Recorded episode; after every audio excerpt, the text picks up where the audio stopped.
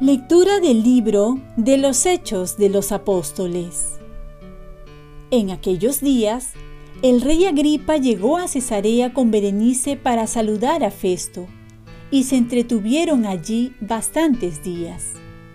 Festo expuso al rey el caso de Pablo, diciéndole, Tengo aquí un preso que ha dejado Félix. Cuando fui a Jerusalén, los sumos sacerdotes y los ancianos judíos presentaron acusación contra él pidiendo su condena. Les respondí que no es costumbre romana entregar un hombre por las buenas. Primero, el acusado tiene que carearse con sus acusadores para que tenga ocasión de defenderse. Vinieron conmigo a Cesarea y sin ninguna demora al día siguiente me senté en el tribunal y mandé traer a este hombre pero cuando los acusadores tomaron la palabra, no adujeron ningún cargo grave de los que yo sospechaba. Se trataba solo de ciertas discusiones acerca de su religión y de un tal Jesús que murió y que Pablo sostiene que está vivo. Yo, perdido en semejante discusión, le pregunté si quería ir a Jerusalén a que lo juzgase allí. Pero, como Pablo ha apelado pidiendo que lo deje en la cárcel para que decida el emperador, he dado orden de tenerlo en prisión hasta que pueda remitirlo al César. Palabra de Dios. Salmo responsorial. El Señor puso en el cielo su trono. Bendice alma mía al Señor, y todo mi ser a su santo nombre Bendice, alma mía, al Señor, y no olvides sus beneficios. El Señor puso en el cielo su trono. Como se levanta el cielo sobre la tierra, se levanta su bondad sobre sus fieles. Como dista el oriente del ocaso, así aleja de nosotros nuestros delitos. El Señor puso en el cielo su trono.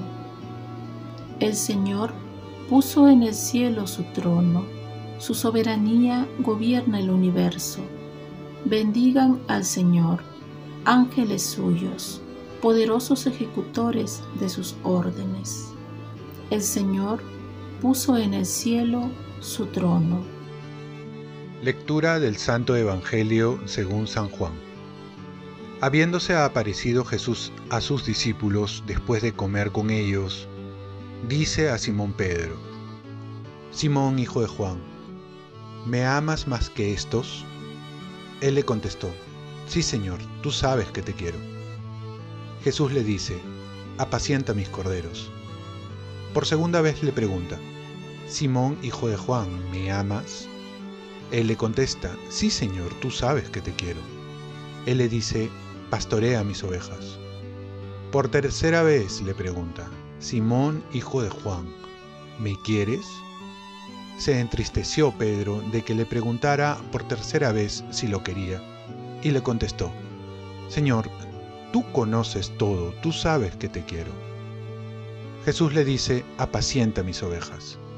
Te lo aseguro, cuando eras joven tú mismo te ceñías e ibas a donde querías, pero cuando seas viejo, extenderás las manos, otro te ceñirá y te llevará a donde no quieras.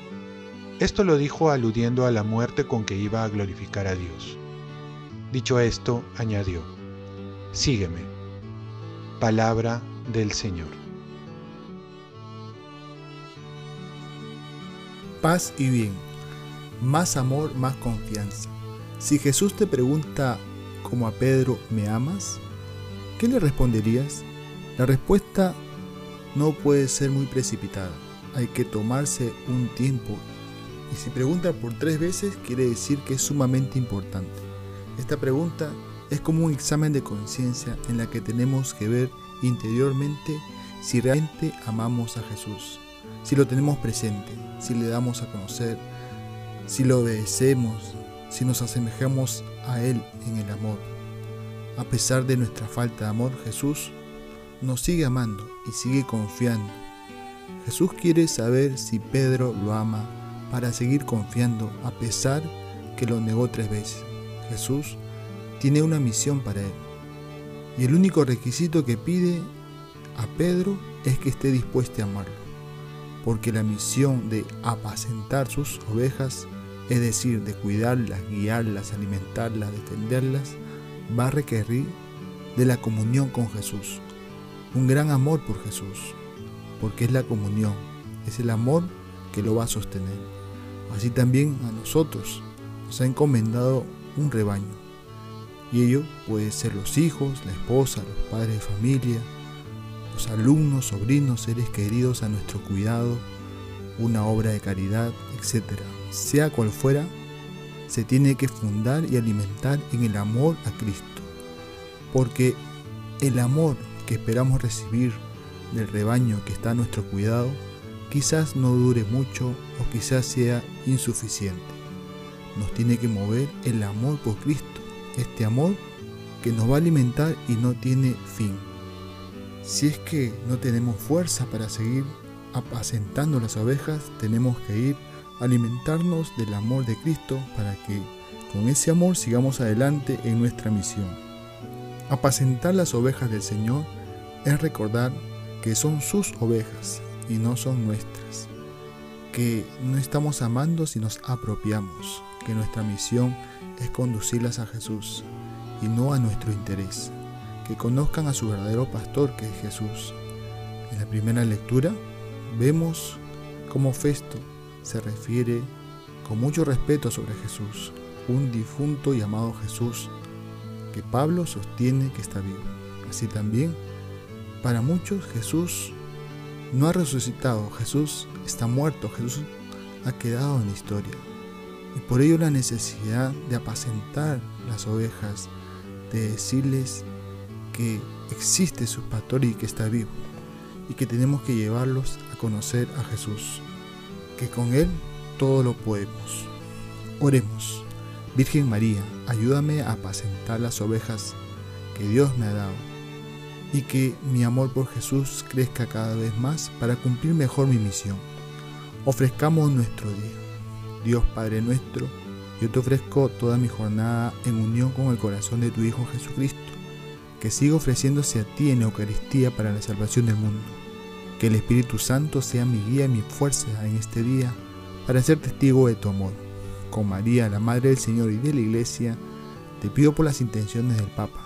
Con San José Obrero, te encomiendo mi trabajo y mis actividades de hoy, para que se haga en mí tu voluntad y la bendición de Dios Todopoderoso, Padre, Hijo y Espíritu Santo descienda sobre ti. Cuenta con mis oraciones que yo cuento con las tuyas, que tengas un santo día y a prepararse para la venida del Espíritu Santo.